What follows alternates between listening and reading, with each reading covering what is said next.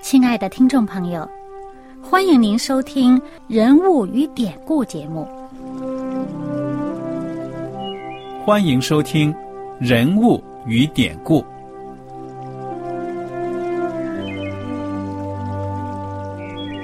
听众朋友们，当你读圣经的时候，不知道有没有过这样的想法？生活在几千年前的圣经人物，与我们这生活在二十一世纪的人有什么相关吗？那些古时候缔造了历史的伟人们，只是些令我们感叹而望尘莫及的对象吗？那些败坏了品德的小人和有负圣托的失败者，难道只是为了让我们嗤之以鼻吗？在这个人物与典故的节目里，我和小燕将与大家一起，通过圣经中的人物和他们的事迹，看看我们能从他们的故事中得到哪些启发，以便用正确的态度来对待我们每天所面对的生活和挑战，共同奔走天国的旅程。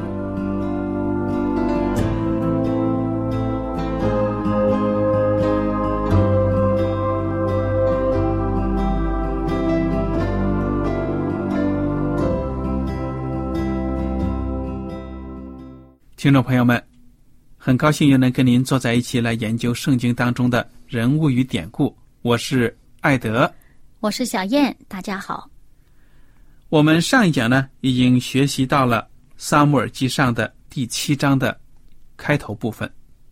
我们知道呢，上帝的约柜虽然落在了非利士人的手里面，但是呢，由于非利士人不敬畏耶和华，他们呢就受到了。上帝的重重的打击，他们的身体呢开始有疾病。菲利士人呢害怕，就把上帝的约柜从一个城转到另一个城，以为挪挪地方呢就没事了。没想到呢，这个约柜所到之处，城里的居民呢都受到了打击咒诅。那么在这种情况之下，菲利士人。经过跟他们自己的祭司还有那些占卜的人呢咨询之后，决定把上帝的约柜还给以色列人。他们所做的方法呢，还挺奇妙的呢。他们用金子呢做了赔罪的礼品，因为上帝的约柜在这里送走的话，也不能空空的打发走啊。所以他们也知道上帝很了不起，就用金子呢。做了这些赔罪的礼品，那么跟这个约柜就放在一个崭新的这个牛拉的车上，然后呢，拣选了两只正在乳养牛犊的母牛，把它们套在这个车上，而且呢，这两个母牛呢是从来都没有拉过车的，牛犊呢就牵回家。他们说呢，我们看看这牛要是一直。不回头的，不偏左右的，往那个以色列的境内，朝着他们的国家那个方向走呢，我们就知道上帝真的是惩罚我们，我们这一切的灾殃呢，都是上帝加给我们的。如果这牛偏离了左右，不往那里走，说明呢，这是个偶然，这就是他们自己的想法。结果呢，这个牛车。真的是直直的就朝着以色列的境内走去了，哇！这首领一看呢，真的是服的不得了。那么，小燕，你说这个牛车拉着约柜，第一个到达的城市是什么城市啊？博士麦，他先到了这个那时候人在收麦子，在田里边，那牛到了这个以色列人这个田里边，他就停住了。嗯。那么当时呢，博士麦那个地方的人见到约柜回来，特别高兴。嗯哼。然后呢，就把这个牛啊也杀了，车也劈了，这个牛呢就用来献祭了。嗯嗯。好，那么约柜总算是回到了以色列人的当中了。但是呢，在博士麦这个地方，也并不是所有的以色列人都那么敬畏上帝的，有一些呢冒冒失失的。要来看这个约柜到底有什么机密在里面。有七十个人呢，这样子放肆的来到约柜面前，结果怎么着啊？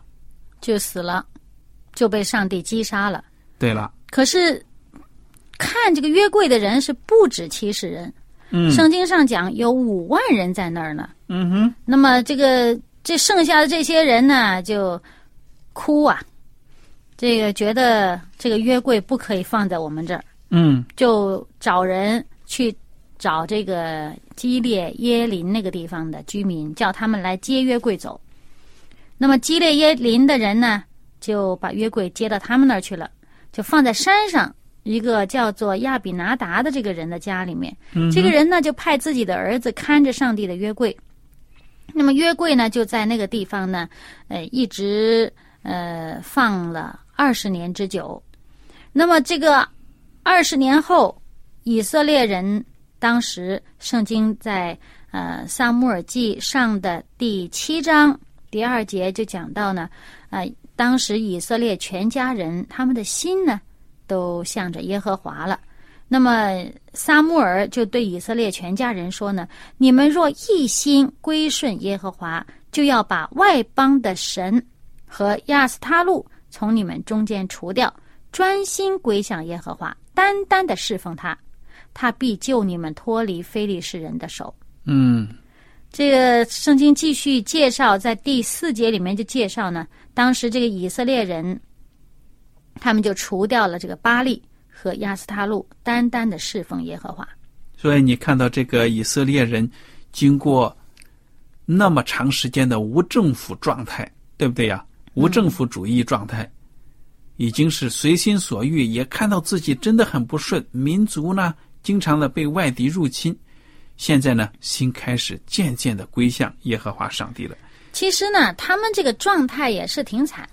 那个，他们以前不管怎么说，呃，虽然是偷着摸着跟其他这个呃外邦人学习，跟迦南人学习呢，去拜他们的偶像，但是毕竟知道自己这样做不对嗯哼，啊。但是在他们当中呢，起码还有个会幕，起码还有个上帝的约柜，对吧？嗯，他心里边还毕竟有一个敬拜上帝的中心，还有一个就是说，这个忠于上帝的这些百姓呢，还可以到示罗这个地方呢去敬拜上帝的。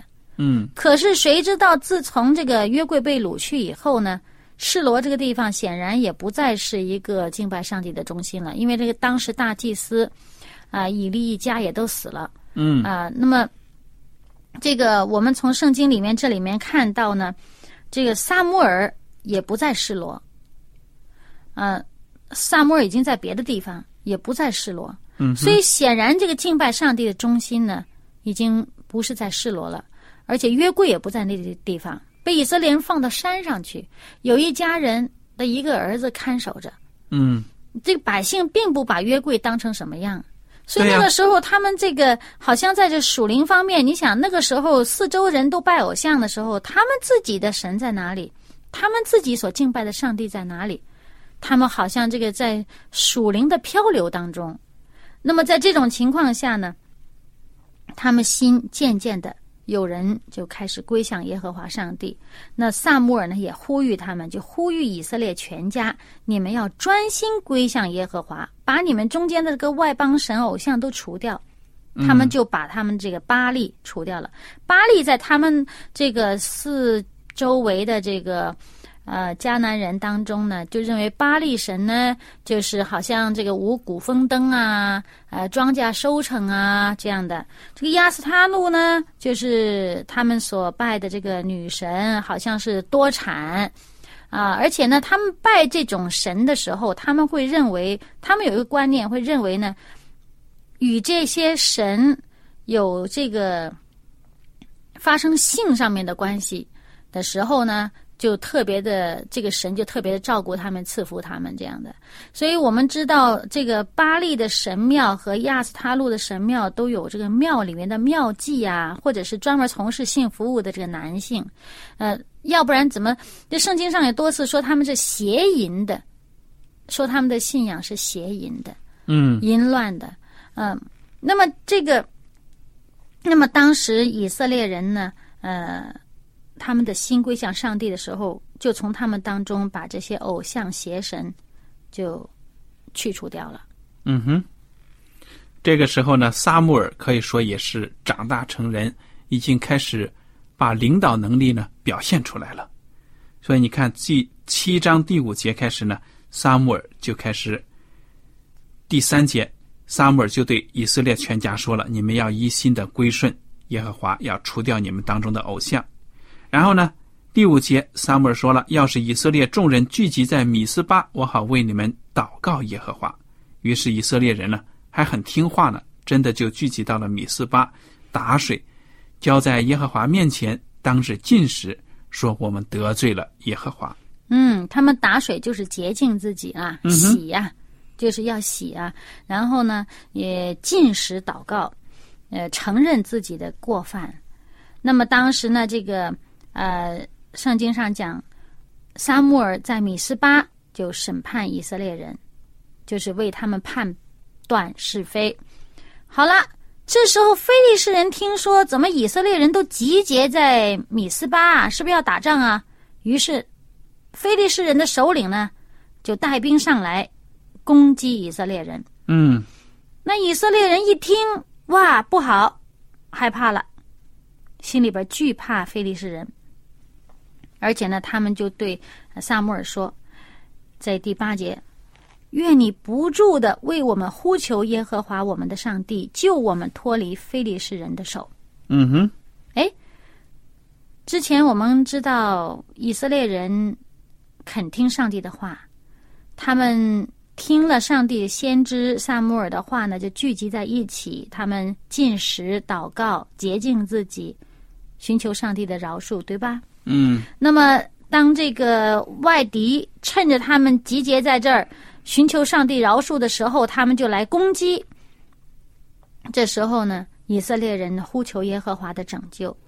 哇！我就看到了以色列人的改变了。嗯，按照他们的习惯呢，灵性最差的时候呢，一看到外敌入侵，怎么着啊？就抱怨。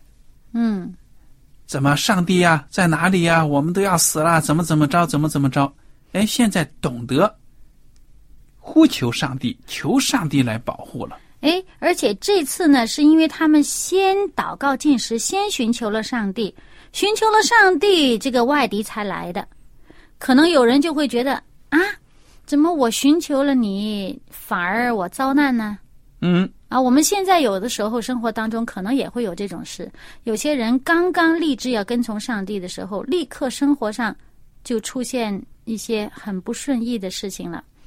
他这时候呢，他的选择就决定了他怎么做。那么，他如果真是寻求、呼求耶和华的带领的话，上帝一定会保守他可以度过。但是如果他觉得，你看，上帝，我来跟从你，我却倒霉，那我还是走吧。这样的话呢，他就真是就很可惜了。嗯。可是以色列人这一次呢，他呼求上帝。呼求上帝的带领，那我们看看上帝是怎么怎么做的。好，我们来看看这个第十节的后半节。当日耶和华大发雷声，惊乱非利士人，他们就败在以色列人面前。以色列人从弥斯巴出来追赶非利士人，击杀他们，直到伯甲的下面。这一场大战呢，就胜了。所以上帝用雷声啊。雷击来帮助以色列人呢，打败这个非利士人。嗯，在这之前，他们不是请求萨穆尔啊为他们呼求耶和华上帝吗？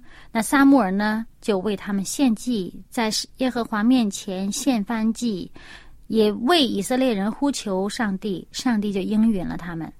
这一次呢，得了大胜利，上帝为他们在前面开路，哈，先大发雷声，是不是？嗯哼，先把非利士人吓慌了，然后以色列人呢乘胜追击。嗯嗯，这是上帝在他们前面带领。我们要记得呢，上帝在我们前面行。好了，那么撒母耳呢，将一块石头立在米斯巴和善这个地方的中间，给石头起名叫以便以谢，说到如今耶和华都帮助我们。嗯所以很有纪念意义的一个战役，对不对呀、嗯，对。那么从此以后呢，这个非利士人就被制服了，也不敢再到以色列人的这个境内去扰乱了。嗯，好，真的是好。嗯，那当时呢，撒母耳就做这个以色列人的士师。在撒母耳做士师的时候，呃，上帝的手攻击非利士人。那所有这些非利士人从以色列人手里抢夺的那些城市啊、个地方啊，呃，从以格伦直到加特，嗯，都还给以色列人了。都光复了。啊，对。那在撒母耳平生做以色列的士师，这圣经上讲，他每年都会这个去伯特利啊、吉甲啊、米斯巴啊，在这些地方呢，每每年都这个呃巡回，在那里，圣经上讲第十六节讲到他在那儿审判以色列人。也就是帮助以色列人呢辨别是非啊，帮助他们判案呐、各方面的，嗯，也把这个上帝的道理教训给他们。然后他去这些地方去过以后呢，就会回到他的家。这上面讲到呢，在拉玛，也就是他的出生地，他的父母的家。嗯他就在拉玛这个地方呢，也审判以色列人，而且还为耶和华上帝筑了一座坛。好了，我们来看看这个《撒母耳记上》的第八章。撒母耳这个时候呢，年纪老迈了，就立他儿子做以色列的士师。他的长子呢，名叫约尔，次子名叫亚比亚。他们在别是巴做士师。结果呢，这两个孩子很不争气。第三节说，他儿子不行他的道，贪图钱财，收受贿赂，屈枉正直。嗯，其实我们看到呢，这个撒母耳他这个活动的这个地方，这几个城市哈，都是离得不是非常的远，啊、就比较还是在以色列的这个中心这个腹地啊。那别是巴这个地方呢，就是在撒母耳活动地带这个呃南西南方西南方，就离得很远很远了。就轻易呢不那么容易到他爸爸住的这个地方，可能这离爸爸远了，没人管束啊。而且呢，也很显然见到这个萨穆尔对孩子的从小的教养呢，就不大不大恰当，教养的不大好。可能也因为他一心扑在这个以色列人的这个国家大事上哈，你看他每年走到这里走到那里啊，去四个地方来回去，嗯，这个家里面的事可能的确是有疏忽的，嗯，不管怎么样呢，以色列人就很不喜欢了。结果这些长老呢，就聚集来到拉玛见撒母耳，对他说：“你年纪老迈了，你儿子不行你的道，现在求你为我们立一个王治理我们，像列国一样。”以色列人呢，向这个撒母耳要一个国王。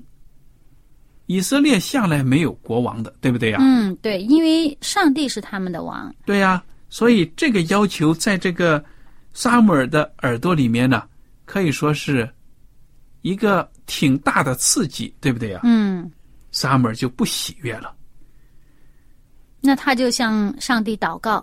嗯哼，当时呢，耶和华上帝就对撒母尔说：“他说，百姓向你说的一切话，你只管依从，因为他们不是厌弃你，乃是厌弃我，不要我做他们的王。嗯自从我领他们出埃及到如今，他们常常离弃我，侍奉别神。现在他们向你所行的是照他们素来所行的，故此你要依从他们的话，只是当警戒他们，告诉他们将来那王怎样管辖他们。嗯哼，其实有时候呢，我们这个对待孩子的教育，有时候也会是遇到这样的情况。那个明明这个事情不妥，一而再，再而三告诉他们这个这个不要去这样做。那小孩子不听话，他偏得要这样做。那你看，上帝看着这些子民这个不听话哈、自讨苦吃。嗯那上帝就告诉他的先知，告诉他这个仆人说：“你呢要警告他们，告诉他们将来这个后果，预先告诉他们将来后果可能是什么。你们自己要承担这个后果。嗯哼，所以这地方也提醒我们呢，教养孩子的时候，有的时候呢，也不是真的，嗯，完全是一味的禁止，因为有的时候你完全禁止他，他也会找到方法来破了你的禁止，他总要去做那个事。可当这个事情的时候，当他们这样做的时候呢，上帝的做法给我们一个提示，就是我们可以告诉他，你这样做后果是怎么怎么怎么样。你将要承担这个后果，你到时候事情发生的时候，不要怪我呢，没有提醒你。好，那我们来看看，上帝通过撒母耳的口对以色列百姓讲了哪些话呢？嗯，在第十一节，撒母耳呢就对百姓这个提出这个立王的这个要求呢，就做这样的回答。他说：“管辖你们的王必这样行。”他必派你们的儿子为他赶车跟马，奔走在车前；又派他们做千夫长、五十夫长，为他耕种田地、收割庄稼、打造军器和车上的器械。必娶你们的女儿为他制造香膏、做饭、烧烤饼；也必娶你们最好的田地、葡萄园、橄榄园，赐给他的臣仆。你们的粮食和葡萄园所出的，他必取十分之一给他的太监和臣仆，又必取你们的仆人、婢女、健壮的少年人和你们的驴，供他的差役。你们的羊群，他必取十分之一，你们也必做他的仆人。那时，你们必因所选的王哀求耶和华，耶和华却不应允你们。嗯哼。这里就吗？嗯，讲到你们家里面的什么好的，他都可能拿了去。因为我们常常说呢，那些王啊，就是作威作福嘛。嗯。因为在我们封建社会，我们都知道中国的皇帝可是拥有全国所有的土地。嗯。而且呢，拥有你的人生，你的一切的。嗯。中国有句话说：“君叫臣死。”臣不敢不死，对不对呀？嗯，那个时候皇帝震怒下来啊，马上就能要人的命的，所以这个萨姆尔呢就跟他们说了：“你们将来有一个王啊，就是这样子的，你们跑前跑后就是为了伺候这个王。”但是呢，这些百姓怎么有什么反应啊？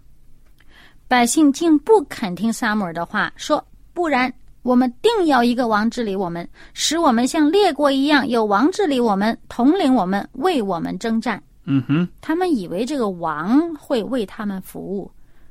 嗯，事实上，人当了王的时候，会不会甘心为别人服务呢？啊，贤明的王会。嗯，但是有几个贤明的王呢？对呀，你王要是听上帝的话，他会为百姓服务。嗯哼，是吧？我们的王是谁？万王之王耶稣基督。他说：“我来不是受人的服侍，而是服侍人，而且呢，还要为百姓、为他的子民舍命。”哎，那真是听从上帝的话，真是以上帝为榜样的人，他会愿意为百姓服务的。但是，人是不是真的听上帝的话？对呀。我们现在呢，常常提到人民的公仆，就是说呢，其实你作为一个公务员呢，是为百姓、为这个社会、为国家服务的。但是我们也常常的看到，只要这个位置上有权利呢，如果一个人没有受到约束、没有良心的约束呢，很容易就会被这个权利呢给腐败了。嗯，不管哪个国家。腐败绝对是有的，对不对呀？而且咱们先不说国家吧，即使基督徒在教会里面，也可能会遇到这个问题。对了，有的时候教会里面呢，也会为了某些位置啊争一争啊，为了政治，也会发生各种各样的纠纷。这是上帝不喜悦的。对了，嗯，那这时候呢，我们见到现在我们回到圣经。撒母耳呢，就听到百姓说了这一些话，他就把这些话呢，在上帝面前陈明了，向上帝诉说。那上帝就回答撒母耳说：“他说你只管依从他们的话，为他们立王嘛。”嗯哼，那撒母耳就对百姓说了：“你们各归各城去吧，嗯，啊，你们先散了吧。”嗯，看起来这个立王一事呢，是在所难免了。嗯上帝呢也会顺其自然的来，可以说呢，按照他的计划行事。嗯有的时候呢就是这样子，我们以为怎么怎么样呢，要求，那么上帝呢，好吧，我可以按照你们的要求来做。其实呢，不管怎么样，我觉着上帝他的做法呢都是最好的，他有这个本领，有这个能力呢，来掌控我们人类的历史，嗯对不对呀？本来上帝要给我们最好的，就是我们尊他为王。那么现在呢，呃，这个百姓既然不要尊上帝为王，那么他们要一个人啊、看得见的人来带领他们呢，那好吧，姑且可行。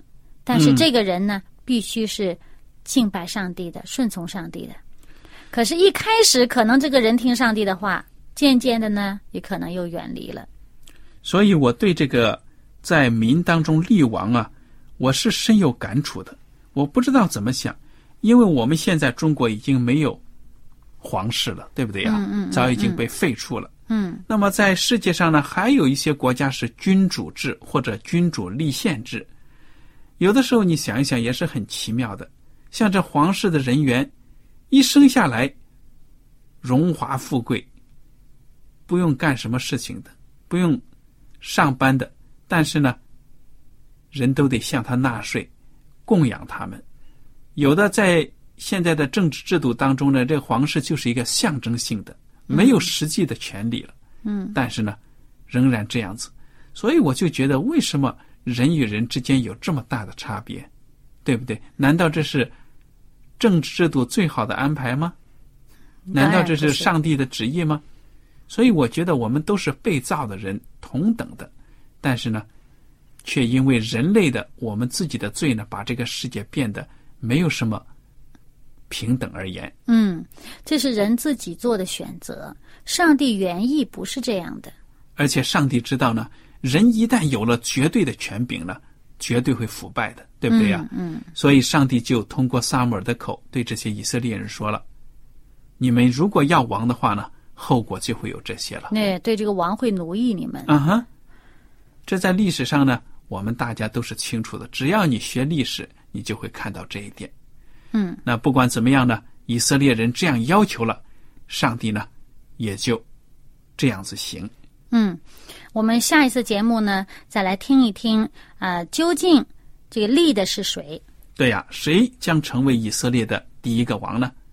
好了，如果您听了今天的节目有什么问题和想法，或者有什么建议呢，我们都欢迎您写信来。我们非常感谢您今天的收听，愿上帝赐福你们。我们下次节目再见。再见。喜欢今天的节目吗？若是您错过了精彩的部分，想再听一次，可以在网上重温。我们的网址是 x i w a n g r a d i o 希望 Radio，或是找旺福村也可以找到。记得把好东西介绍给您的朋友，与他一起收听。